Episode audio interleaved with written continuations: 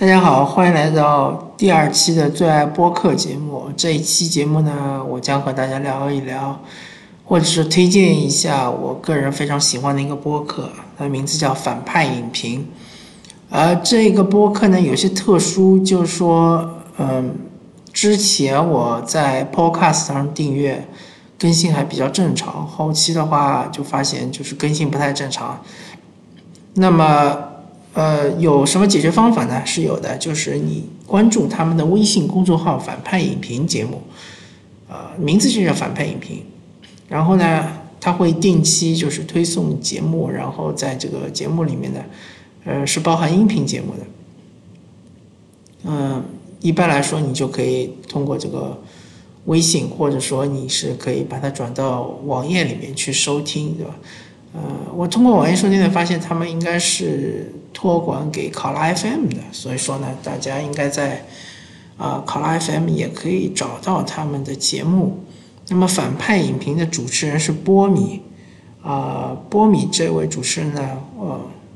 我个人根据节目的了解，我认为他是应该是一个媒体人，应该是之前在做这个电影的影评方面的工作。那么说到这个播客呢？啊，其实是呃和其他的另外一个博客是有密不密不可分的关系的。那个博客就叫观影风向标。呃，观影风向标当时是三位主持人，固定的主持人就是那个波米、施洋和玄牧。那么玄牧很明显就是一位啊电影方面的记者，应该是的啊，因为经。听他说，经常去采访啊什么的，而施洋其实是非常有名的《鬼影人间》的主持人、主播啊，呃，我感觉他应该是和波米是好朋友，然后呢，他们就一起传了这么一个局。其实观影风向标也办了很长时间，大概有两年、两三年的这样一个样子，呃，每一期都是聊一个电影嘛，然后也是非常精彩，呃。同时呢，就是说大家可以应该是可以在网上找到他们的节目的。当然，就是说他们的，我记得没错的话，第一期节目应该是，呃，呃，私人定制这啊这部电影，因为当时这部电影是非常轰动的。冯小刚嘛，呃，之前的呃《非诚勿扰》其实非常成功，然后这这个私人定制号称是要呃超。超过《非诚勿扰》的票票房，但最终是惨败啊。然后这部电影当然也被他们喷的是非常的惨。嗯，然后这个呃反派啊，然后就是这个观影风向标呢，嗯，最终是由于呃第一就是施洋他自己也有节目嘛，对吧？他的《鬼影人间》也是非常的热门，对吧？然后更新频率也比较快。啊，所以他也没有太多的时间来做这个观影风向标。同时呢，玄牧他的工作也非常的忙，呃，再加上波米他也愿意自己出出来单干，所以呢，就是最终观影风向标这个节目就呃完结了。然后呢，啊，随之就呃诞生了这个呃反派影评。我记得反派影评初期的时候，当时呃。呃，请的是好像是薄晓莲吧，然后就是刚开始的时候，呃，之前先是请过男嘉宾，哪一位我忘记了，应该是最早的时候聊的是垫底辣妹，然后呢，有一期请请了薄晓莲，呃呃薄晓莲来聊电影呢，啊，被很多观众吐槽说他。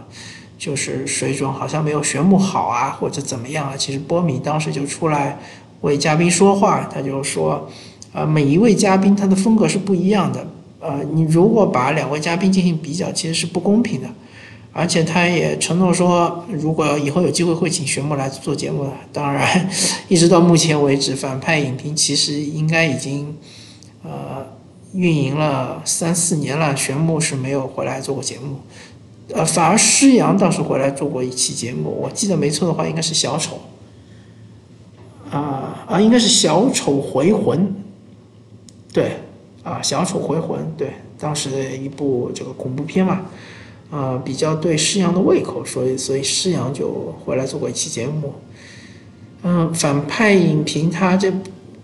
我可以说是我听过的所有影评类节目中的最佳，没有之一啊。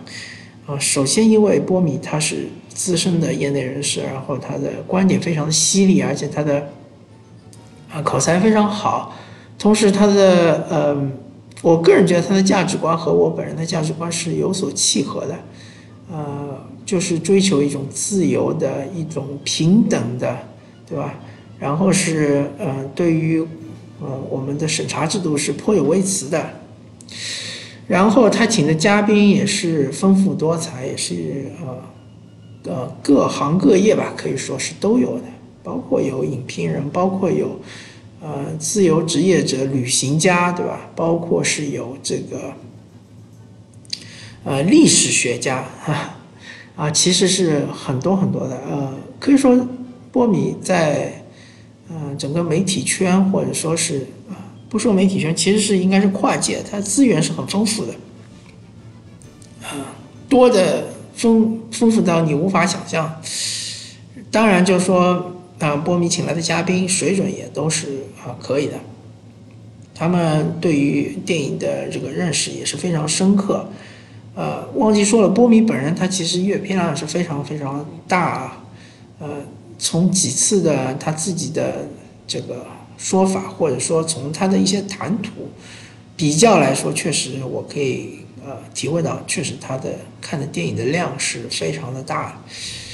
嗯，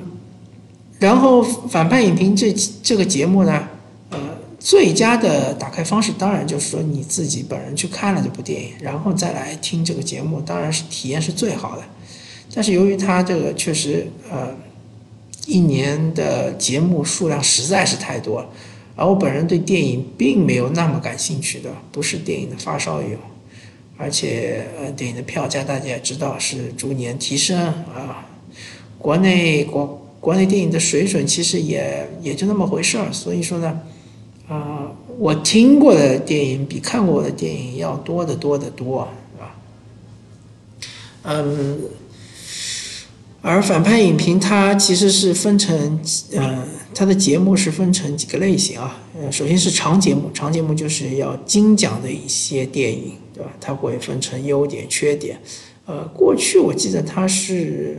另外一种分法，就是分成呃表演，然后是什么？啊，反正就是最现在最新的分法是优缺点来谈，然后再是外延环节，外延环节就会聊一聊这个导演的前作啊，或者说呃类型相同的一些呃电影啊。嗯，还有一种就是呃反派马后炮，马后炮的话就会聊一聊这个电影行业或者呃呃整个影视影视界的呃包括国内国外的一些话题的节目。那么还有一个人就是呃，耳边啊耳旁风耳旁啊耳旁风节目，耳旁风节目呢，他是认为这个电影不值得做长节目，但是呢，也想和大和大家聊一聊的这样的电影。呃，基本上就是说这这类电影呢，一般分数不会打特别高。嗯，所以呢，啊，基本上分成这几种类型，对吧？嗯，然后我个人啊是非常喜欢的这个节目，基本上是每期都听的。它的更新频率呢有点不是不就是不是很定期的啊，理论上来说应该是每周更新一期长节目，然后呢每周要更新几期短短的耳旁风节目，对吧？啊，不定期的根据话题来更新这个呃马后炮节目，但是呢，呃。由于可能是波米自己也比较忙吧，或者说嘉宾有可能也不一定请得到，所以呢，其实呃有时候会跳票，这个呢我们大家也是理解的嘛。毕竟波米他的节目也是不收费的啊，最多是有一些打赏或者说有些广告，呃，所以说呢，呃节目的质量是非常的上乘，嗯，大家有兴趣的话真的是可以听一听。嗯，然后他对于电影的一些分析啊，其实是非常到位的啊。同时，呃，对我来说有另外一个作用，就是说我真的没有时间去看那么多电影，那么我就可以啊通过节目啊来对电影呃了解，对吧？呃，虽然说它一期节目可能也要一个多小时，一部电影可能也就两个小时，就多那么几十分钟。但是呢，啊，我这节目可以在通勤的路上听，对吧？电影你必须要端端正正坐到电影院去，完完完整整的看看完之后出来。啊，当然也不排除有一些是网络上资源的电影，对吧？资源的电影呢，呃，当然以。用波米的话来说，肯定就是说你在小屏幕上看电影，肯定是体验远远不如大屏幕，对吧？所以还是建议大家去大屏幕上看啊，观看电影。这个节目对我来说有另外一个作用呢，就是可以帮助我在不看电影的情况下，也可以和大家聊电影，对吧？特别是那些爆款，什么《流浪地球》啊，什么《战狼二》啊，对吧？呃，或者是什么哪吒呀，对吧？啊，这些电影可以说我都没看过。包括什么《红海行动》啊，这些对吧？啊，但是因为听了这个节目呢，我多少还是了解一些剧情，包括它的优缺点什么的。当然是以波米的观点或者是以嘉宾的观点来看的优缺点。嗯，哎，还有包括就是什么《复仇者联盟四》啊，对？所以说，嗯，可以说这个节目它的不管是从功利的。呃，角度来看，对吧？你可以不用看电影，你也可以知道这个电影在讲什么，也可以跟人家聊，或者从一个呃，真正的就是，呃，对于电影的一种理解的角度来说，是吧？呃，就是说意味着你本人是看过电影的，你就想对电影有更深的了解，或者你想看一看专业人士是怎么看看待这这部电影的这种角度，都是比较适合的，就可以听这个节目。嗯，当然，就是说，呃，波米他的节目呢，因为呃风格过于犀利，所以有有几期可能会被下架，或者说会被封杀。嗯，所以大家要抓紧时间听，对吧？当他上线的时候，要马上就去听。嗯，好吧。那么，对于反派影评这个节目呢，我就给大家介绍到这里。啊，十分十分的推荐大家去，啊，关注波米的微信公众号“反派影评”，也十分十分推荐大家去定期的听他的节目，啊，